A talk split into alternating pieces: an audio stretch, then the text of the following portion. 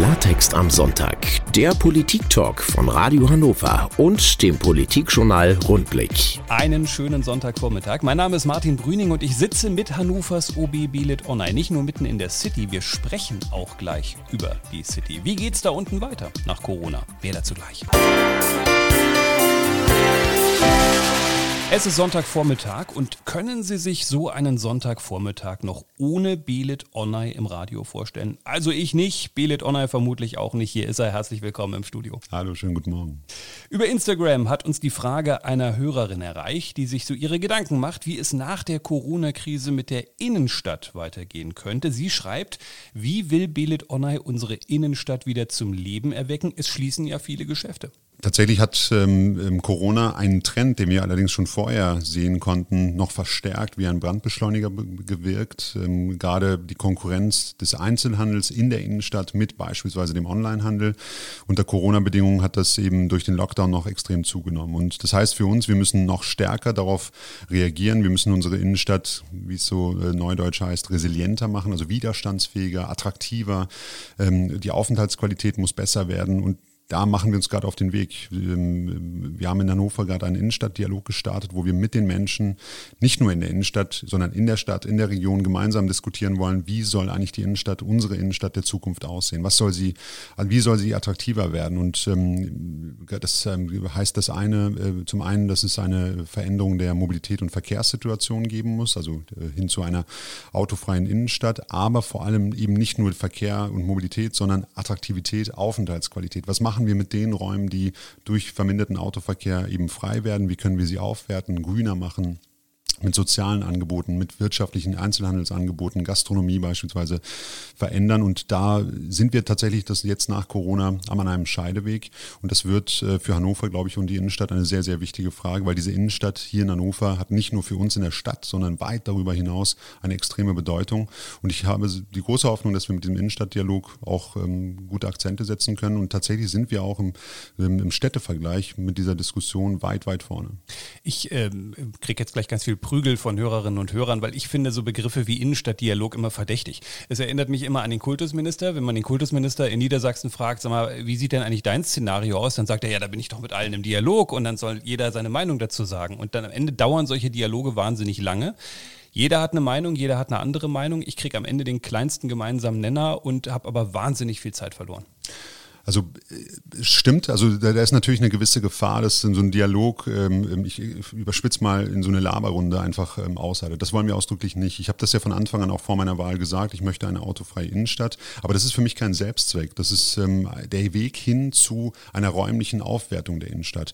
Und wie diese Aufwertung erfolgen soll, die kann und will ich nicht alleine entscheiden. Das ist nicht die Innenstadt des Oberbürgermeisters, sondern der Menschen in der Stadt, in der Region und eben auch weit darüber hinaus. Und deshalb ist es wichtig, und das machen wir in diesem Innenstadtdialog, Dialog, dass wir Experimentierräume schaffen, also Erlebnisräume, wo wir gemeinsam mal gucken können, wird das angenommen? Wollen Menschen das Angebot, das wir dort geschafft haben, geschaffen haben, mit sozialen Fragen, mit Sport, mit Bewegung, ähm, mit Gastronomie oder Einzelhandel? Und das sind ja Dinge, die wir einfach gemeinsam probieren wollen. Wir werden Kunst und Kultur einen mehr Raum in der Innenstadt einräumen, in den Räumen der Innenstadt. Und das heißt für uns, dass wir Dinge ausprobieren wollen. Manches wird sicherlich klappen, gut angenommen werden, manches vielleicht nicht. Und das ist das, was ich unter Dialog verstehe, gemeinsam mal zu gucken, wollen wir das eigentlich in diese Richtung gemeinsam weiterentwickeln. Ich finde, wir sollten am äh, Sonntagvormittag nicht über Sport und Bewegung sprechen. Ich habe ja noch nicht mal das Marmeladenbrötchen verdaut. Äh, ein Hörer beschäftigt sich mit den Obdachlosen, wir bleiben in der Innenstadt, die bis vor kurzem noch vor dem geschlossenen Karstadt in der City geschlafen haben. Er meint, das zeige doch nur die Verwahrlosung nach der Schließung des Kaufhauses und fragt, wie geht es weiter? Gibt es schon Pläne? Und vor allem allen Dingen gibt es auch Zeitpläne. Also ähm, gerade das Karstadt-Gebäude hat natürlich eine immense Bedeutung für den Innenstadtbereich. Das liegt wie ein, ja, ein Flaggschiff sozusagen mitten in der Stadt, sehr sichtbar. Ähm, durch den Lockdown ist die Schließung oder äh, die, die Aufgabe Karstadts so noch nicht aufgefallen. Das wird natürlich, wenn der Lockdown, äh, die Lockerungen jetzt kommen, dass der Lockdown endet, noch sichtbarer werden. Ich hatte da immer vorgewarnt, auch dass ähm, auch tatsächlich Leerstand wie eine ansteckende Krankheit funktioniert und dann natürlich auch um sich greift. Und diese Gefahr ist real, die ist da. Das heißt für uns, uns, wir müssen sehr schnell darauf reagieren. Wir sind auch im Austausch mit den Eigentümern oder mit dem Eigentümer und wollen da, entwickeln da selber auch Konzeptionen und Vorschläge, wie wir ähm, auf, die, auf den Eigentümer zugehen können. Ich hoffe, dass wir da relativ zügig zu einer Lösung kommen und einem, ähm, und einer, ja, einem gemeinsamen Plan. Ich, äh, unser Interesse ist da, das haben wir sehr, sehr deutlich signalisiert. Ich hoffe auch, dass die Gegenseite da mitgeht. Ähm, allerdings, ich will die Frage vielleicht noch erweitern um, um, um das Thema Obdachlosigkeit. Ich will nur mal eines deutlich machen. Also die Innenstadt und eine veränderte Innenstadt wird Platz für alle Menschen in dieser Stadt bieten, auch für obdachlose Menschen. Auch sie gehören zu der Innenstadt, auch zur Stadt insgesamt. Und wir werden auch Angebote für eben obdachlose, wohnungslose Menschen auch in einer neuen Konzeption der Innenstadt vorhalten, anbieten und wollen diese Menschen auch mitnehmen. Man wundert sich ja immer, ähm, gibt ja immer viel die Debatte um Leerstand, ähm, dass auch viele Leute damit zocken, wenn so eine Immobilie dann leer steht. Die Karstadt-Immobilie ist eigentlich eine coole Immobilie, ist ein cooles Haus, aber auch ein schwieriges Haus gleichzeitig. Und man fragt sich immer, wo soll denn da ein Gewinn liegen für jemanden, dem das gehört, äh, wenn das jahrelang leer steht, weil die Struktur des Hauses wird nur schlechter, aber sie ändert sich halt grundsätzlich nicht. Also zum einen hat Corona natürlich auch insgesamt die Innenstadt eben, wie gerade beschrieben, äh, unter Druck gesetzt. Ähm, der Wert hat sicherlich nicht zugenommen in dieser Zeit. Allerdings, die Innenstadt Hannovers ist eine gute, starke, äh, einkommensstarke, umsatzstarke Innenstadt. Das heißt für uns, wir haben da einen Fund, mit dem wir wuchern können. Aber wir dürfen eben auch nicht die Hände in den Schoß legen. Das tun wir eben nicht. Deshalb ähm, glaube ich, kann man dieses Karstadt-Gebäude sehr gut entwickeln. Es braucht da gute Überlegungen. Also das Gebäude, die Lage, die Struktur ist sehr, sehr gut. Aber eben auch nicht für alles geeignet, das muss man auch deutlich sagen. Deshalb muss man da mit einer guten Konzeption rangehen. Deshalb sind wir im Austausch gerade auch mit den Eigentümern, entwickeln intern ähm, Konzeptionen, die man ähm, dort anlegen kann. Und ich glaube, dass man da sehr, sehr viel daraus machen kann. Eine solche Lage mitten in der Stadt Hannovers ist, ähm, äh, eignet sich für viele, viele unterschiedliche ähm, Dienstleistungen, Gastronomie, Einzelhandel. Also da kann man, glaube ich, sehr viel mitmachen. Aber das heißt natürlich auch zusätzliche Kosten durch Umbaumaßnahmen beispielsweise. Nicht jeder hat eine Immobilie in der Innenstadt. Also ich zum Beispiel nicht. Ich glaube, David Onay hat auch keine Immobilie in der, schade, ne? In der Innenstadt. Deshalb müssen wir einfach auch mal übers Geld sprechen. Wir haben es nötig und äh, sprechen gleich drüber. Klartext am Sonntag. Der Politik-Talk von Radio Hannover und dem Politikjournal Rundblick. Hannovers Oberbürgermeister Belit Ornay hier bei Radio Hannover und wir haben eine Frage zum Thema Nebenkosten bekommen. Ganz ungute Entwicklung, gerade auch hier bei uns in Hannover haben wir diese Woche lesen können. Ein Hörer hat jetzt gefragt, ob die Stadt Möglichkeiten hat, darauf einzuwirken, dass man sich das Wohnen in Hannover noch leisten kann oder, schreibt er, kann sie die Entwicklung bei Mieten und Nebenkosten nur hinnehmen? Ähm, also die Diskussion geht ja zurück auf eine ähm, ähm, Pressearbeit oder eine Veröffentlichung der, des Bundes der, der Steuerzahler, wo Nebenkosten eben nochmal ähm, ähm, verglichen worden sind, ähm, analysiert worden sind. Die Faktoren, die, dort äh, die man sich dort angeschaut hat, sind nicht alle im, im Einflussbereich der Stadt. Das ist tatsächlich so. Wir haben die Region und auch das Land dann noch mit an Bord. Wo wir äh, Einflussmöglichkeiten haben, ist die Grundsteuer. Allerdings muss man dort sagen, seit 2012 ist die so auch nicht angefasst worden. Und gerade dort liegt Hannover wirklich mitten im Mittelfeld, also nicht überdurchschnittlich, was die Kosten angeht. Allerdings ähm, ist diese Diskussion vielleicht, äh, geht hier ein, Stück weit in die falsche Richtung. Also der Hauptfaktor für Mietkosten bei Mietwohnungen ist immer noch der Mietpreis. Und das ist tatsächlich da, wo die Stadt auch Einfluss nehmen kann und auch Einfluss nehmen muss, ähm, um dort gegenzusteuern. Wir ähm, müssen den Wohnungsmarkt weiter entlasten, Angebote schaffen. Da sind wir auch weiterhin dran. Ich habe in meiner Amtszeit jetzt ähm, äh, gerade im ersten Jahr gleich die Wohnungsbauoffensive weiterhin äh, oder weiter fortgeschrieben mit den äh, Wohnungsbauunternehmen hier. Das ist ein, eine Allianz, die wir hier schmieden konnten, wo wir an einem Strang ziehen, wo wir es auch wirklich geschafft haben, über 1000 Wohnungen pro Jahr zu schaffen. Ähm, und das ist eine Entlastung. Darüber hinaus gibt es weitere Instrumentarien, dass wir ähm, versuchen, neue äh, Gebiete zu erschließen, ähm, natürlich auch zu schauen in einzelnen Stadtbezirken, Stadtteilen, wie kann man dort ja, regulativ vielleicht noch mit einbringen einwirken. Da ist Stadt sehr aktiv, aber das wirkt natürlich alles etwas zeitversetzt. Der angespannte Wohnungsmarkt ist nach wie vor da. Vielleicht ist es auch so, dass die Regel, die wir mal irgendwann mitbekommen haben, nicht mehr gilt. Früher hat man uns äh, gesagt, pass auf, wenn du dein Leben organisierst, ein Drittel ist immer ungefähr Miete. Das stimmt ja seit vielen Jahren für viele, viele Menschen nicht mehr. Und vielleicht muss man irgendwann auch mal konstatieren, naja, ganz ehrlich, das ist halt eine Regel von vor 30 Jahren. Vielleicht stimmt die auch einfach nicht mehr, sondern das Leben ändert sich halt um uns herum. Andere Dinge sind ja auch günstiger geworden, muss man fairerweise auch mal sagen. Ja, allerdings, ähm, ich glaube, also es stimmt, klar gibt es da Veränderungen, doch ich glaube, dass das ein Problem wird, wenn, äh, wenn, wenn sich das so verändert. Also nicht mehr ein Drittel beispielsweise, wenn man diese Faustregel mal nimmt, ähm, ähm, an die Miete geht. Wohnen darf kein Luxus sein. Das ist es allerdings für viele Menschen, offensichtlich eben in Hannover, gerade für Familien mit Kindern. Wir merken, dass da mehr und mehr auch das Umland eher priorisiert wird. Gleichzeitig, das will ich auch nochmal deutlich sagen, ist es, glaube ich, richtig, dass wir gemeinsam mit der Region auch Wohnraum planen und entwickeln. Aber ähm, nach wie vor möchten wir hier in der Stadt auch attraktiv sein, auch für Familien mit Kindern. Das heißt für uns, wir müssen da agieren. Das machen wir mit der Wohnungsbauoffensive. Wir, wir setzen Wohnrecht, ähm, Baurecht um für Wohnungen. Und ähm, ich glaube, dass wir da auf dem richtigen Weg sind an der Stelle. Allerdings, klar, das wird etwas dauern, bis sich das äh, spürbar noch verändert. Wenn man noch mal kurz auf die Nebenkosten schaut, oft hat man äh, eine Debatte, zum Beispiel Müllgebühren, Wassergebühren, das sind immer so Themen. Wenn da was nicht läuft oder wenn da was zu teuer ist, gewinnt man den Eindruck, naja, da diskutiert die Politik mal drüber, die Opposition sagt, das ist viel zu teuer, die anderen sagen, ja, naja, gibt aber auch Gründe dafür. Ähm, und am Ende habe ich natürlich meistens einen städtischen, kommunalen Monopolisten, so einen richtigen Wettbewerb, wenn man mal ehrlich ist, die Verträge laufen unglaublich lang, habe ich nicht. Und am Ende ist es, ist es, wie es ist. Wie im Winter, als die Tonnen im Umland nicht abgeholt mhm. wurde und man gesagt hat, ja, gut, ist halt so, können wir nicht. Ja, also nee, so ganz ist es nicht so. Das, das, das würde ich widersprechen. Das ist schon so, also wenn wir die Müllgebühren nehmen, AHA hat, ähm, hat natürlich hier, ähm, das ist ja auch in der, ähm, in der Analyse de, des Bundes äh, der Steuerzahler ähm, kritisiert oder angesprochen worden. Die Müllgebühren seien hier auch in Hannover in der Region zu hoch im Vergleich eben zu anderen Städten. Aber nun lässt sich Hannover auch nicht eins zu eins vergleichen. Die Region mit knapp 1,2 Millionen Menschen, mit einem ja urbanen Kern, mit Hannover und drumherum einer ja ländlicher werdenden Region Region, Umland. Ähm, dadurch werden die Distanzen größer. Das ist in anderen Ballungsgebieten, Ballungszentren so eben nicht der Fall. Und das schlägt sich natürlich dann auch auf die Kosten wieder. Also das muss man sozusagen immer mit einpreisen in die Diskussion auch und mitdenken. Und das macht es eben in der Vergleichbarkeit sehr, sehr schwierig. Aber nach wie vor, glaube ich, und da will ich Politik ausdrücklich in den Schutz, in Schutz nehmen, die Diskussion, wie ich sie verfolge, wo ich mit eingebunden bin, ist es schon so, dass es ein hohes Bewusstsein dafür gibt, dass wir die Mietpreise, die Wohnungssituation hier entlasten wollen. Wir wollen eine eine Wohnungsbauoffensive, die treiben wir weiter voran, gemeinsam mit den, mit den Akteuren hier auf dem Wohnungsmarkt. Und ich glaube, da ist Hannover sehr vorne mit dabei. Wir haben unser eigenes ähm, städtisches Wohnungsbauunternehmen Hannover. Also wir haben hier Steuerungsmöglichkeiten, die wir allesamt sehr intensiv nutzen.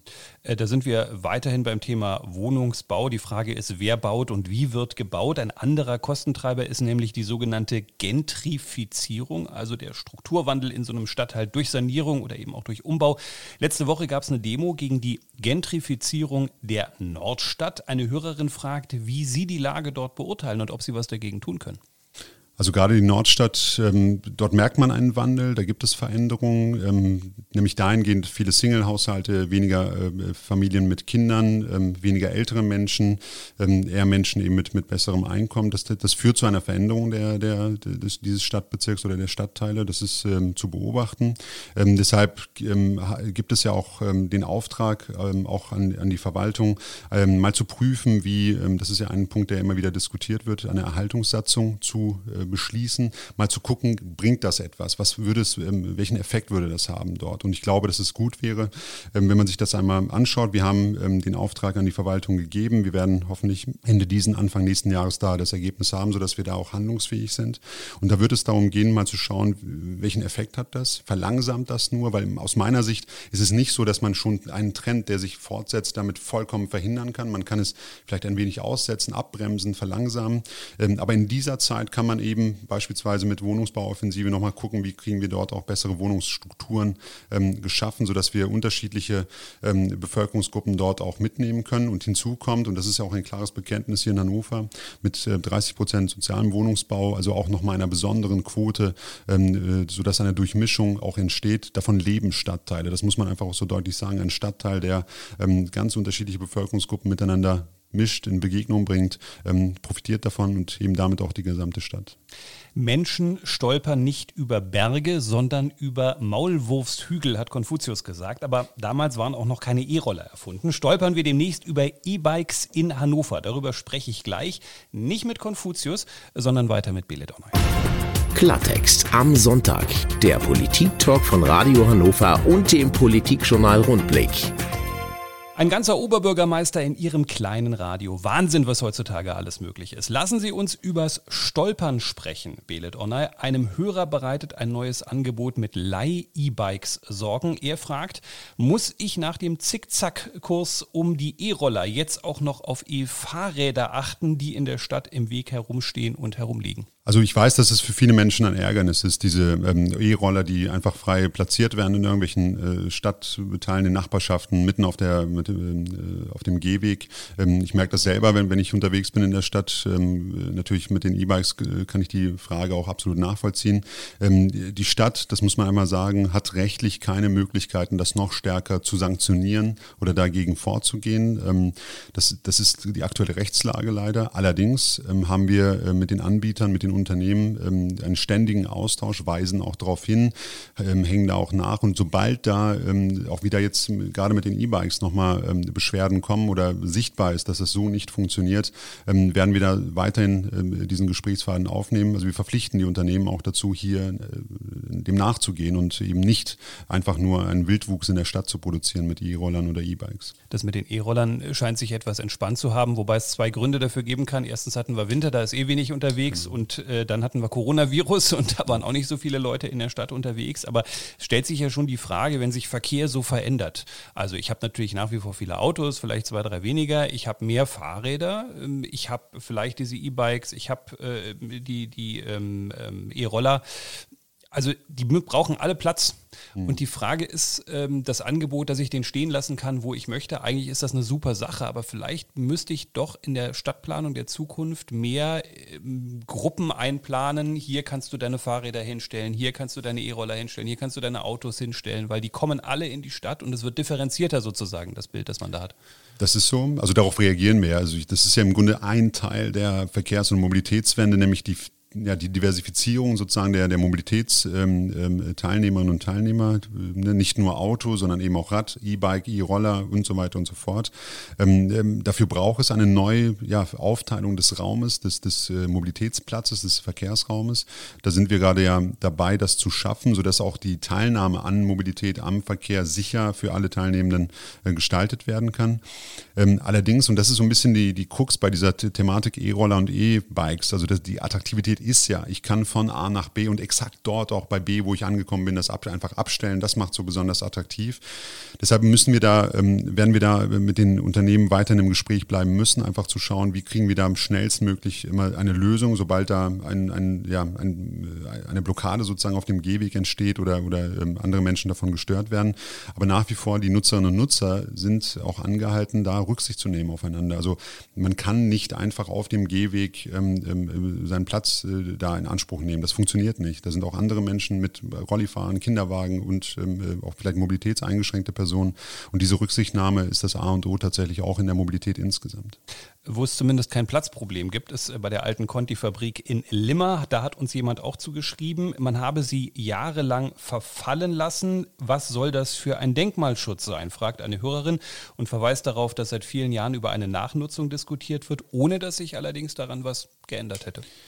Also es ist so, dass die untere Denkmalschutzbehörde seit Jahren schon ähm, da ein hohes Interesse hat, diesen, dieses Denkmal der äh, Conti, der alten Conti-Gebäude zu erhalten. Ähm, wie, allerdings hängt das auch immer von der Mitwirkung eben des Denkmaleigentümers ab. Und dieses äh, Mitwirken, ähm, dafür ähm, hat es ja in der Vergangenheit auch rechtliche Auseinandersetzungen gegeben. Das ist ja sicherlich bekannt, weil eben von Seiten der Stadt der Abriss beispielsweise so nicht hingenommen wurde ähm, und auch rechtlich bestätigt wurde, diese Position. Ähm, allerdings die Diskussion geht dort weiter und wir haben die Hoffnung, dass natürlich der, ähm, der Eigentümer da auch gerade diese, äh, dieses Denkmal erhält und da die seiner Verpflichtung nachkommt. Die Stadt hält dem ausdrücklich nach und die ältere, äh, die untere Denkmalschutzbehörde. Vielleicht ist es wieder so ein typisch deutsches Phänomen, wo alles unfassbar lange dauert und ich frage mich immer, wer will denn da wohnen in so einem Haus, wenn so eine Ruine direkt neben einem steht und einem die Sonne nimmt. Ich war vor zwei Jahren bei einer Baubegehung mal mit dabei und da hieß es, nee, Parkhaus geht nicht, äh, denn die Decken tragen das sozusagen nicht. Dafür sind die nicht konstruiert worden. Äh, diese Woche habe ich gelesen, ja, nee, Parkhaus geht vielleicht doch, aber das ist schon wieder zwei Jahre her. Das heißt, ich habe zwei Jahre eine Diskussion geführt und irgendwie komme ich gefühlt nicht einen Schritt weiter. Also ich weiß, dass für viele Menschen dieses Thema Denkmalschutz äh, ein gewisses Ärgernis ist, weil man ähm, häufig den Eindruck hat, das verhindert einfach Entwicklung auch und äh, auch vielleicht Lösungen für, für, für solche Gebäude. Doch äh, dieses Spannungsfeld, ähm, ich glaube, dass da auch einiges dennoch möglich ist. Der Denkmalschutz soll ja ähm, trotzdem Gebäude auch wieder zum Leben erwecken, also soll Leben nicht verhindern, aber eben die Struktur erhalten. Und hier muss man gerade bei diesen Gebäuden auch sehr gut überlegen, was sind eigentlich Konzeptionen, die dort geeignet sind, was lässt sich statisch, also gerade beim Parkhaus ähm, hätte man eben genau diese Statikproblematik, trägt das oder eben nicht. Das ist bei solch alt, alten Bausubstanzen eben auch nicht ohne weiteres zu, äh, zu ermitteln, das muss man einfach auch sagen. Also deshalb ist so eine Zeitspanne von bis zu zwei Jahren da durchaus mal, ähm, ähm, ja, in, äh, muss man einfach hinnehmen leider. Ähm, allein die Untersuchungen ähm, dauern teilweise so lange, auch die Kostenfrage muss in der Zwischenzeit geklärt werden. Und von daher ähm, muss man das ein Stück weit hinnehmen. Aber ich glaube, wir sind gut beraten, wenn wir diese Denkmäler erhalten. Das sind wirklich, ja, also gerade auf dieser, ähm, in der Wasserstadt Limmer werden die, glaube ich, eine große Rolle spielen können, einfach von der, von der Attraktivität her oder für die Attraktivität diese, dieses Bereichs. Aber ich glaube, wir müssen da jetzt schnell auch zu einer guten Lösung kommen und da endlich den Knoten durchschlagen. Und wir zwei sind noch jung, wir haben gute Chancen äh, noch zu sehen, was am Ende das hoffe ich doch, ja. dort passieren wird. Wir haben in der Sendung schon mal über Müll gesprochen und wir machen es gleich nochmal und wir versuchen dabei keinen Wortmüll zu produzieren. Versprochen, bis gleich. Klartext am Sonntag. Der Politik-Talk von Radio Hannover und dem Politikjournal Rundblick. Belit Onay bei uns im Radiostudio und wir müssen nochmal über das Thema Müll sprechen. Ein Hörer hatte sich in einer Klartext-Sendung im März schon über zu volle Mülleimer in der Eilenriede beschwert und wünscht sich offenbar eine schnelle Besserung. Warum ist das Müllproblem in der Eilenriede noch immer nicht behoben, Belet Onay, fragt er. Also zunächst einmal vielleicht vorausgeschickt, das hatte ich im März auch ja ähm, so gesagt, ähm, gerade bei schönen Wetterbedingungen, also es freut mich auch, dass viele Menschen gerade die Eilenriede, ähm, die ja 650, ihren 650. Geburtstag gerade feiert, ähm, aber auch viele andere Grünflächen, Freiflächen in Hannover genutzt werden, die Herrenhäuser Gärten, Eilenriede und so weiter und so fort. Das ist schön, das äh, freut uns unter freiem Himmel auch mit Corona und Abstandsregelungen da ähm, ähm, eben auch diese diese Stadt genießen zu können. Allerdings sehen wir, und das ist der Nebeneffekt, dass dort viel Müll produziert wird. Und das merken wir gerade in der Eilenriede.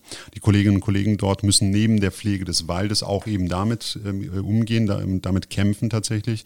Ähm, die Reinigung oder die, die ähm, äh, Müllentsorgung erfolgt zweimal in der Woche. Das ist schon ein wirklich großer Aufwand.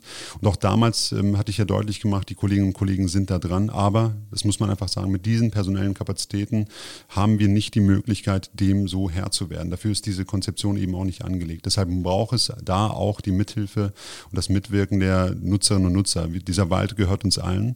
Und wenn man dort ist und Müll produziert und man sieht, die Mülltonne ist voll, dann ist meine Bitte nach wie vor, nehmen Sie den Müll bitte mit, entsorgen Sie ihn dort, wo es möglich ist, vielleicht zu Hause oder auf dem Weg dorthin, aber nicht in der Eilenriede, wenn Sie merken, die Mülltonnen sind dort nicht, ähm, nicht mehr geeignet oder eben nicht leer.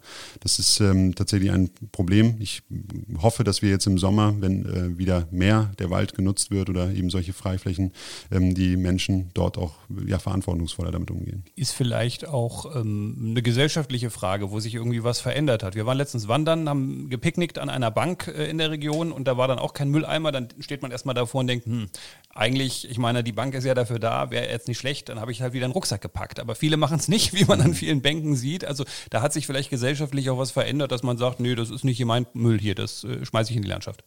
Naja, also ich meine, eigentlich muss man ja noch einen Schritt zurückgehen. Idealerweise produziert man eben möglichst gar keinen Müll. Also man kann ja gerade, wenn man wandern geht oder, oder auch einen Ausflug macht in den Wald oder eben auch äh, draußen, schauen, dass man wiederverwertbare äh, äh, äh Gefäße, ähm, äh, Gläser oder wie auch immer mitnimmt, sodass da eben möglichst Müll vermieden wird. Wenn aber dennoch Müll entsteht und das ist eben nicht ausgeschlossen, gerade wenn man als Familie beispielsweise einen Ausflug macht, dann ist es eben auch, ist man auch angehalten, diesen Müll dort zu entsorgen, wo es eben möglich ist und nicht einfach auf die volle eine Mülltonne oder wenn dort keine Mülltonne steht, dort einfach das liegen zu lassen. Nach uns kommen eben auch noch Menschen, die diesen Wald nutzen wollen oder diesen Platz und ähm, das ist einfach unfair, das muss man so deutlich sagen. Und ich glaube, es schadet uns auch selbst. Wir wollen ja auch wieder zurückkehren in diesen Wald nächstes Wochenende vielleicht oder bei, bei der nächsten Gelegenheit und auch diesen Wald dann sauber und, und ähm, eben auch nutzbar äh, vorfinden. Und deshalb braucht es einfach da auch, glaube ich, mehr ähm, ja, Solidarität.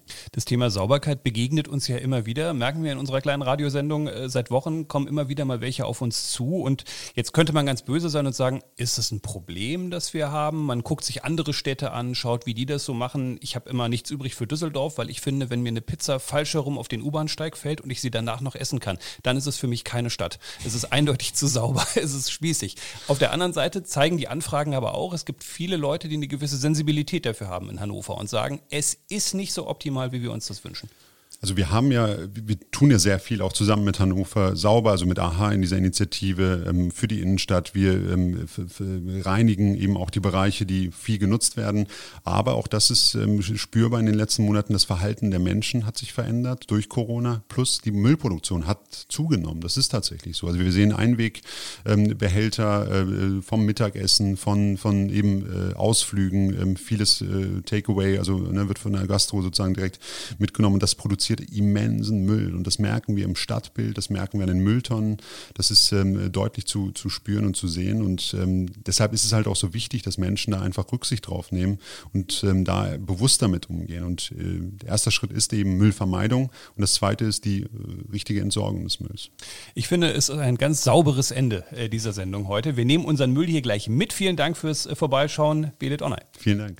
Und Ihnen da draußen an den Radiogeräten schreiben Sie uns fleißig weiter. Wir wir wünschen noch einen schönen Sonntag in der besten Landeshauptstadt der Welt. Klartext am Sonntag. Der Politik-Talk von Radio Hannover und dem Politikjournal Rundblick. Zum Nachhören auch auf radiohannover.de.